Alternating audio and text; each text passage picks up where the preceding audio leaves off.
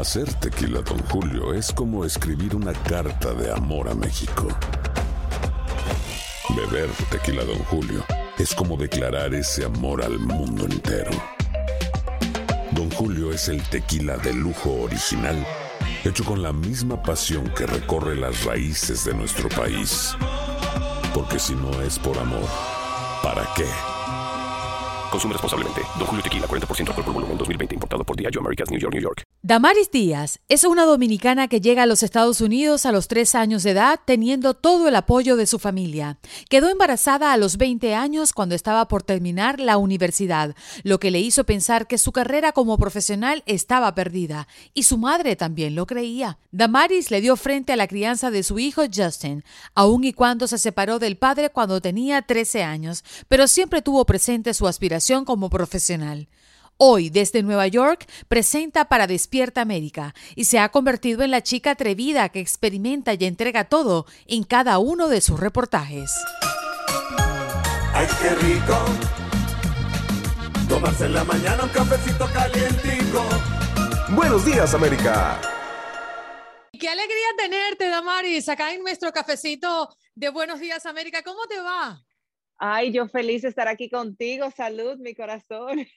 Dominicana para el mundo entero. La ven en Nueva York, como ya lo veían en la entrada del cafecito, y con la alegría de mm, conocer un poquito más, ¿no? De lo que hay detrás de esa mujer, de esa historia que nosotros como inmigrantes de Amari siempre tenemos. ¿A qué edad llegaste a los Estados Unidos?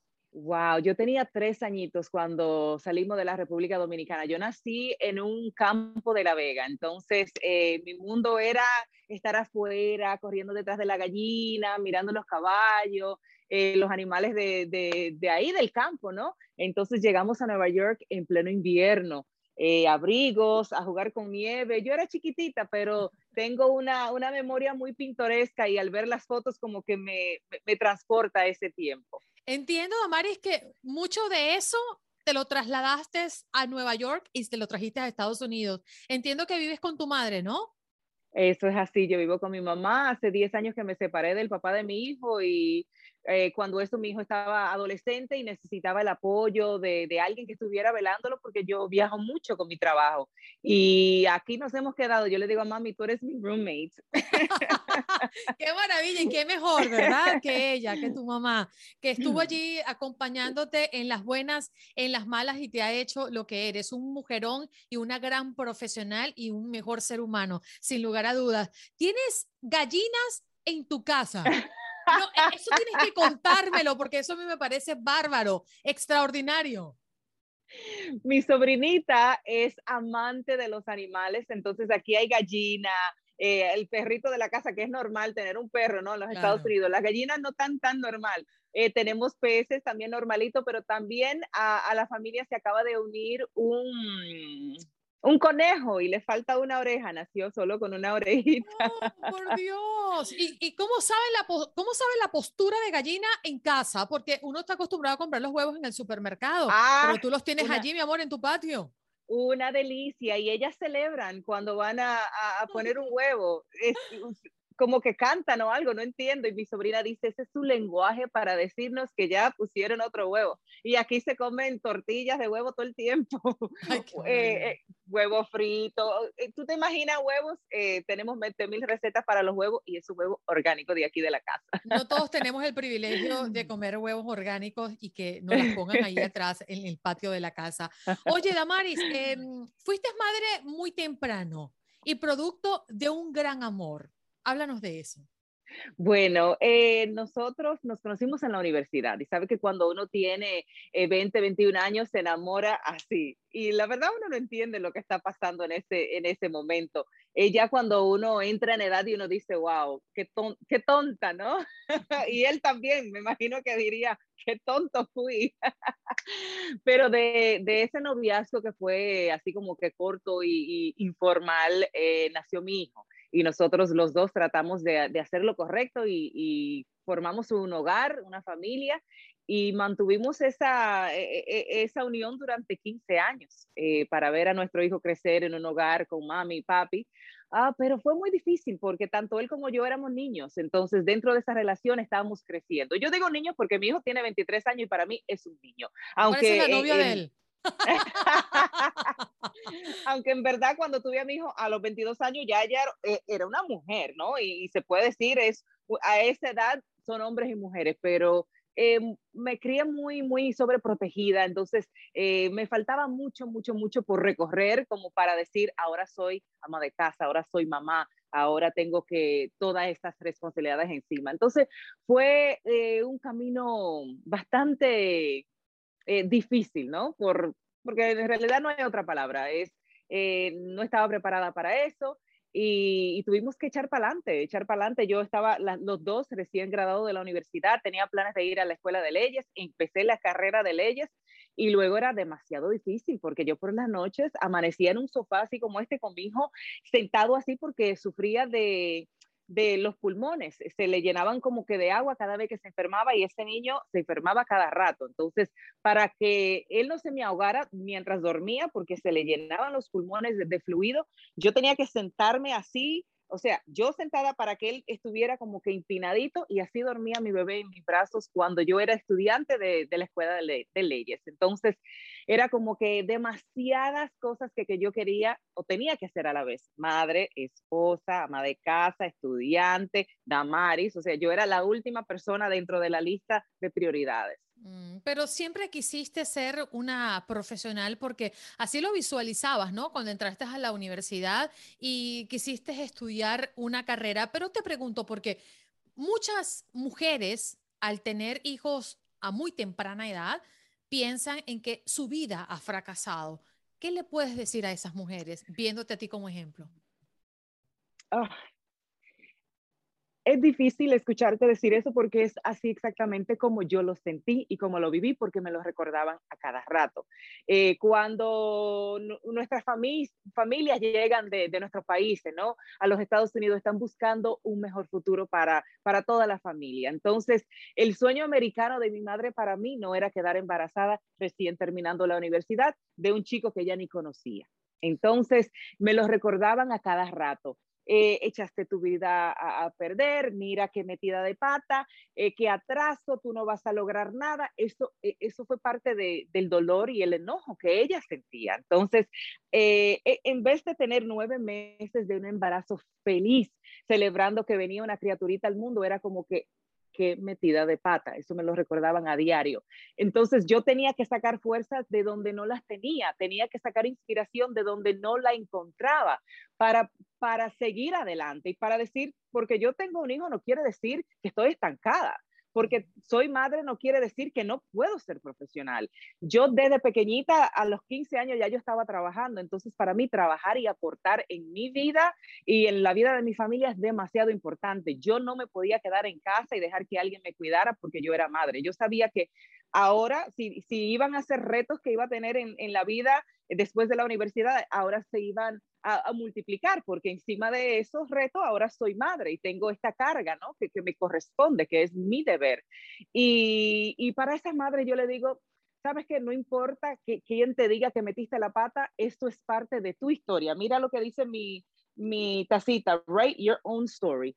No, nadie nos escribe nuestra historia, por más que mi mamá me quiere, y, quería que yo tuviera otra trayectoria hasta llegar hasta el punto donde estoy. Es mi historia y yo la tengo que escribir a mi manera y aunque la gente lo describa como una metida de pata, esa fue parte de, mi trayectoria, de mi caminar, de mi historia, de lo que estaba escrito, ya sea por el universo o por Dios o por lo que sea que uno crea, eso era lo que estaba escrito para mí. Entonces, uno tiene que eh, tomar eh, cartas en el asunto y decir, wow, ok, maybe esto no estaba previsto, maybe este no era parte del plan, maybe no lo planifiqué como en nuestro caso, pero hay que salir adelante, hay que, nunca es tarde para poner un, otro plan en marcha. Bueno, esto vino a mi vida y me complicó las cosas, bueno, ¿cómo voy a, a, crecer o subir al otro escalón? Porque uno no se puede quedar estancado. Ser madre no quiere decir a, la edad que sea, con la preparación que uno tenga o no tenga, no quiere decir que uno no va a llegar a ningún lado. Eso es mucha mentira. Esas son historias eh, que vienen de nuestros países que no tenemos nosotros que adoptar, porque nosotros somos de otra generación. Damaris, dices que muchas personas te decían esto, lo otro, mm, pusiste tu vida en un stop, eh, desgraciaste la vida, para, para llamarlo lo más trágico, pero ¿quién te lo decía? ¿Y cuáles eran las palabras de quién te dolía más? Ay, de, mi propia madre, que, lo, que, para ella era manifestando su dolor. Ella estaba herida. Ella sentía como que yo a ella le hice lo peor, como que yo a ella le hice una maldad. Y es como que, Dios mío, pero eh, es mi cuerpo que ahora se va a estirar de esta manera con una criaturita creciendo por dentro y es ahora mi vida que se ve cambiada porque yo soy la mamá. Pero es que ella me veía todavía como una niña, todavía me ve como una niña y yo soy toda una mujer. Toda ¿Y te perdonó? Sí, sí, sí. ¿Después de un tiempo? Después de mucho tiempo. Mm. Boost Mobile tiene una gran oferta para que aproveches tu reembolso de impuestos al máximo y te mantengas conectado. Al cambiarte a Boost, recibe un 50% de descuento en tu primer mes de datos ilimitados. O, con un plan ilimitado de 40 dólares, llévate un Samsung Galaxy A15 5G por $39.99. Obtén los mejores teléfonos en las redes 5G más grandes del país. Con Boost Mobile, cambiarse es fácil. Solo visita boostmobile.com. Boost Mobile, sin miedo al éxito. Para clientes nuevos y solamente en línea, requiere AroPay. 50% de descuento en el primer mes requiere un plan de 25 dólares al mes. Aplican otras restricciones. Visita Boost Mobile para detalles. ¿Y han conversado esto, Damaris? ¿Lo han conversado? que, ¿Han curado? Eh, ¿Han sanado? Yo soy de las personas que a mí me cuesta mucho pedir perdón. Mm.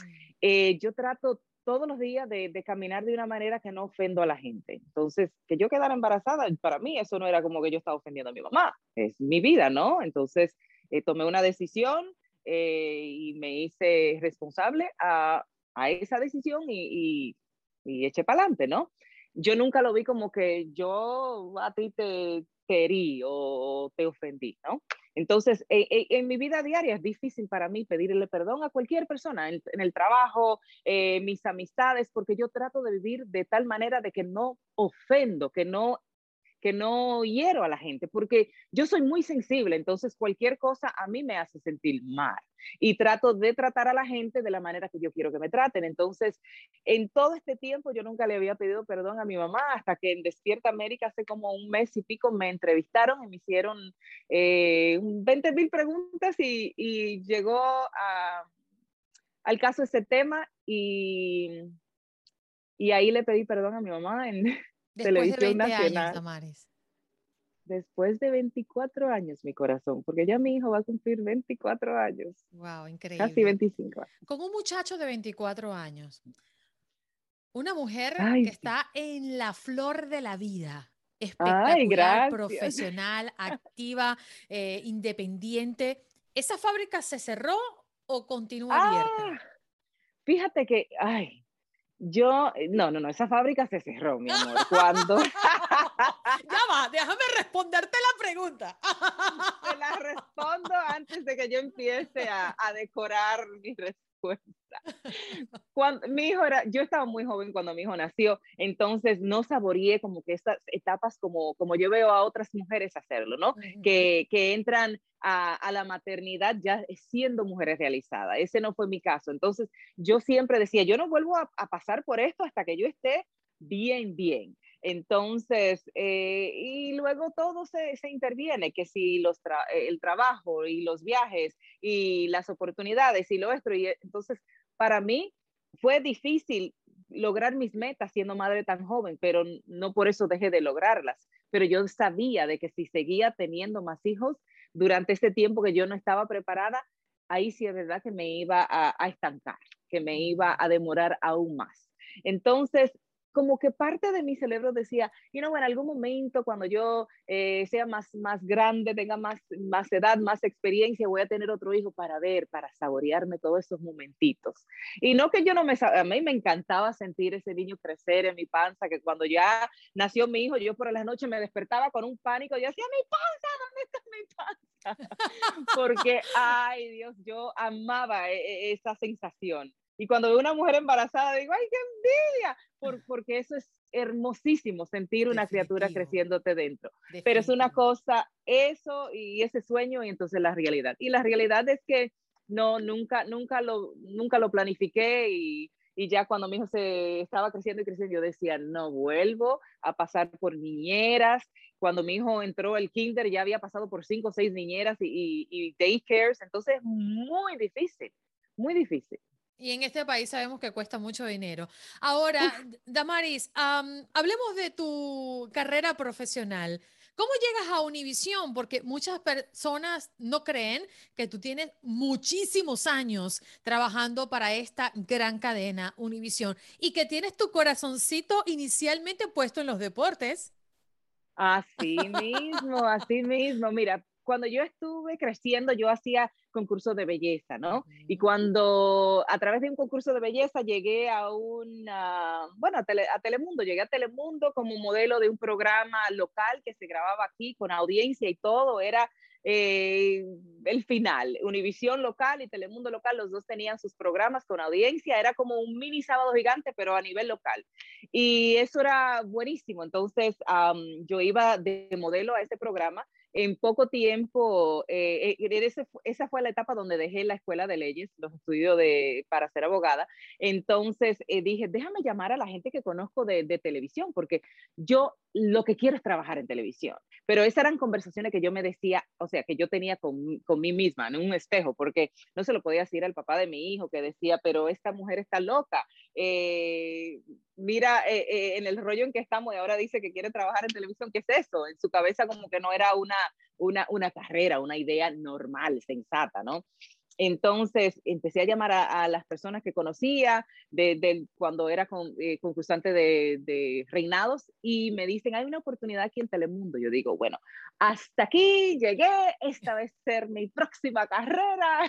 Hice el show un par de semanas y se canceló el show. Oh, my goodness. Y yo dije, no. En eso pero estando ahí vi un, un, fotógrafo que yo había conocido en un concurso, me dice, yo te debo a ti una sesión de fotos. Y yo le dije, sí, ¿verdad? Que ese fue parte del, del package que yo gané y nunca me hice la sesión. Y yo le dije, tengo para decirte que ahora soy madre, así que voy a tener un par de estrías por aquí y por acá. Y me dijo, olvídate de eso, que tú estás perfecta. Hicimos una sesión de fotos y él me dice, voy a mandar tus fotos a República Deportiva. Y yo, ¿pero por qué? Que hay un concurso de belleza. Le dije, no, güey, ya yo no concurso. Imagínate, yo soy madre, graduada de la universidad. O sea, tengo que, que tomar como que otra trayectoria. No, no, no, tú vas a concursar y bueno, mando mis fotos, a los dos días ya me estaban mandando pasajes para ir a, Miami, donde se estaba grabando República Deportiva semanalmente, participo en el concurso, gano el concurso, todo el tiempo yo a nadie allí le dije que yo tenía un bebé en mi casa.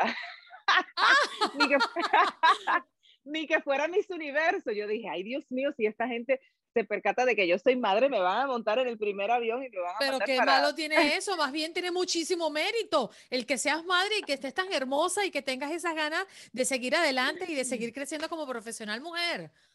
Y eso fue ya con mi corona y en mi cabezota, yo decía, by the way, yo tengo un hijo. Saludos a Justin con tu, con, tu corona. Saludos a Justin, amigo. Y bueno, y ahí el productor me ayudó para hacer una pasantía en Nueva York con Despierta América. Él me dijo, mira, ¿qué quieres hacer? ¿Un calendario? Yo, pero un calendario no, yo lo que quiero es trabajar en televisión. Entonces él me dijo, pero si no sabes nada, yo dije, pues todo se aprende en la vida. Dime, tú naciste sabiendo, tú no naciste sabiendo, alguien te lo enseñó, lo, lo aprendiste, te educaste y, y, uno todos los días tiene oportunidad de seguir creciendo y aprendiendo. Entonces me dijo, ok, muy bien, ¿dónde lo quieres hacer? Despierta América, el Noticiero Nacional, y yo era fanática de Despierta América desde siempre y dije Despierta América. También porque el horario eh, como que tenía sentido para mí. Yo dejaba a mi niñito eh, en su daycare y me montaba en ese tren hasta que yo llegaba a Nueva York. Y así hice mi pasantía con Despierta América pero todavía, o sea, cuando me mandaron mi primera alfombra roja, yo no sabía agarrar ni un micrófono. No sabía qué le iba a preguntar a los artistas porque eran los artistas que yo estaba acostumbrada a ver en las telenovelas, en los escenarios, y yo estaba completamente starstruck, como que, ¡ah! Todos esos galanes de las telenovelas ahí, frente de mí, yo no sabía cómo ni preguntarle. ¿Cómo, me puedo controlar? Esa era la pregunta. Oye, Damaris, pero tú a lo largo de estos años eh, en tus coberturas para Despierta América y para Univisión, te has atrevido a hacer muchísimas cosas. A mí me, me encanta porque tú eres de las que te atreves y de las que te gusta experimentar e, esa, esas actividades con las cuales te involucras. ¿Cuál de esas coberturas a ti te ha marcado en los últimos años?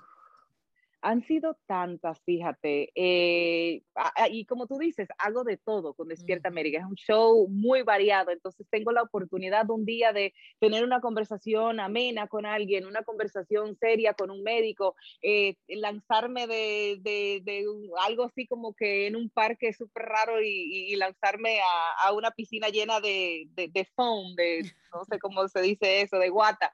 Entonces es total, todo, todos los días son totalmente diferentes pero yo creo que las historias que más me tocan son las historias de la gente, ¿no? Eh, y, tratar de, para mí es una gran responsabilidad contar la historia de una persona, porque es su vida, no es como que, mira qué divino esta, esta feria de, de, globos, ¿no? Y me voy a subir en este globo, no, es la historia de una persona, es la vida de esa persona, es la historia, their story. Entonces siento una responsabilidad tan grande y esas historias cuando eh, me siento con ellos y cuando luego me siento a escribirlas, yo como que siento como que ya no, no quiero dejar de, de tener esa persona en mi vida. Y yo sé que obviamente no puedo tener todos estos, todos estos extraños, yo estar llamándolo, a ver qué tal, qué tal te va en tu vida.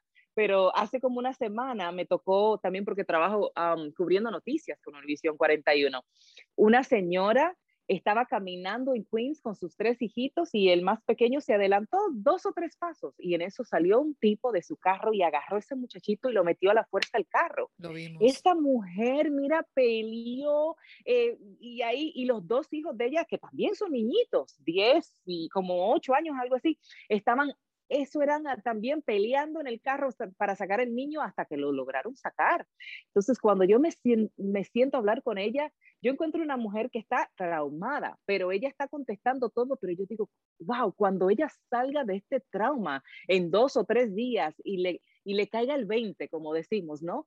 Se va se va a derrumbar y va a llorar y va a gritar porque por poco pierde a su hijo. Entonces, cuando me senté con ella eh, a platicar, es como que, que, yo, yo la veo a ella nada más contestando las preguntas y yo siento su dolor por dentro. Yo sé lo que ella va a vivir en los próximos días sin, sin eso haberme pasado en la vida jamás.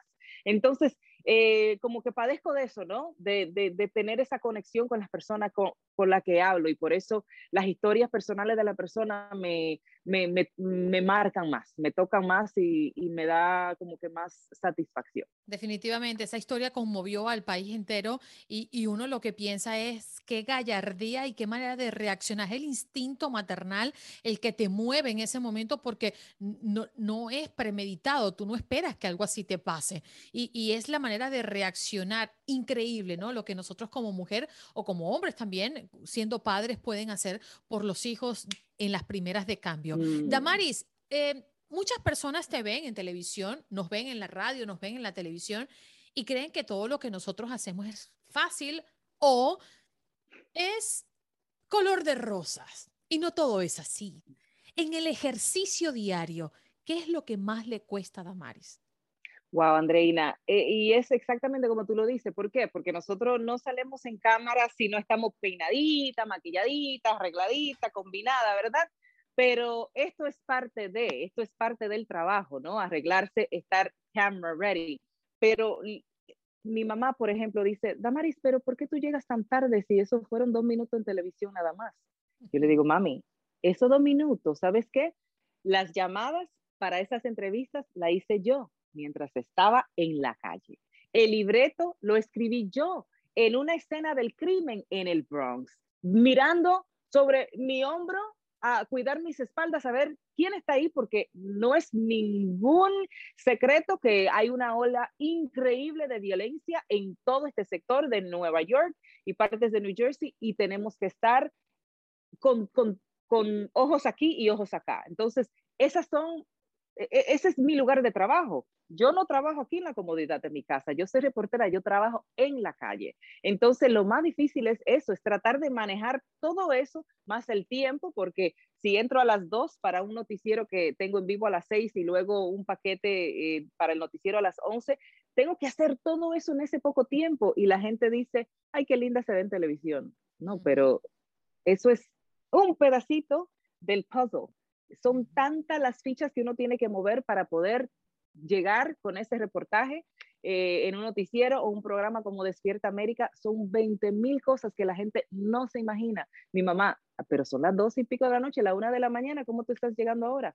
Dos minutos en televisión, nada más de vida, Maris. Y yo, bueno, Dios mío, ¿en qué momento ella va a poder entender? Para los que no trabajan en televisión, eh, las cosas más difíciles son las que se entregan en paquetes cortos. Es decir, resumir una historia y hacer que esos dos minutos sean atractivos y que logre entregar el mensaje completo es más difícil que te den un programa de una hora y que puedas echar el cuento en una hora. Eso sí es difícil. Ah. Sintetizar eh, es lo más complicado en la televisión y sabemos que el la televisión y en la radio también el, el, tiempo es muy valorado y demasiado. Hay que negociar. Dame 10 segunditos más. Por favor, necesito 10 segunditos más. Y ese es el negocio de, de, nuestra industria maravillosa. Oye, Damaris, gracias por tomarte este cafecito con nosotros. Qué alegría eh, el poder ver más allá de ese rostro, más allá de las historias que tú relatas de otras personas. Y hoy la historia eres tú. Salud con el cafecito. Gracias. Salud y gracias por la invitación, gracias por esta conversación tan divina. Así también te conozco un poquito más a ti, que te, te quiero, te admiro y te sigo eh, desde aquí ya sabe que tienes una amiga, mi corazón. Gracias, mi reina. Un besito. Gracias por este cafecito. Sabroso. Feliz día. Ay, qué rico. Tomarse en la mañana un cafecito calientico. Buenos días, América. Boost Mobile tiene una gran oferta para que aproveches tu reembolso de impuestos al máximo y te mantengas conectado. Al cambiarte a Boost, recibe un 50% de descuento en tu primer mes de datos ilimitados. O, con un plan ilimitado de 40 dólares, llévate un Samsung Galaxy A15 5G por $39.99. Obtén los mejores teléfonos en las redes 5G más grandes del país. Con Boost Mobile, cambiarse es fácil. Solo visita boostmobile.com. Boost Mobile, sin miedo al éxito. Para clientes nuevos y solamente en línea, requiere AroPay. 50% de descuento en el primer mes requiere un plan de 25 dólares al mes. Aplican otras restricciones. Visita Boost Mobile para detalles.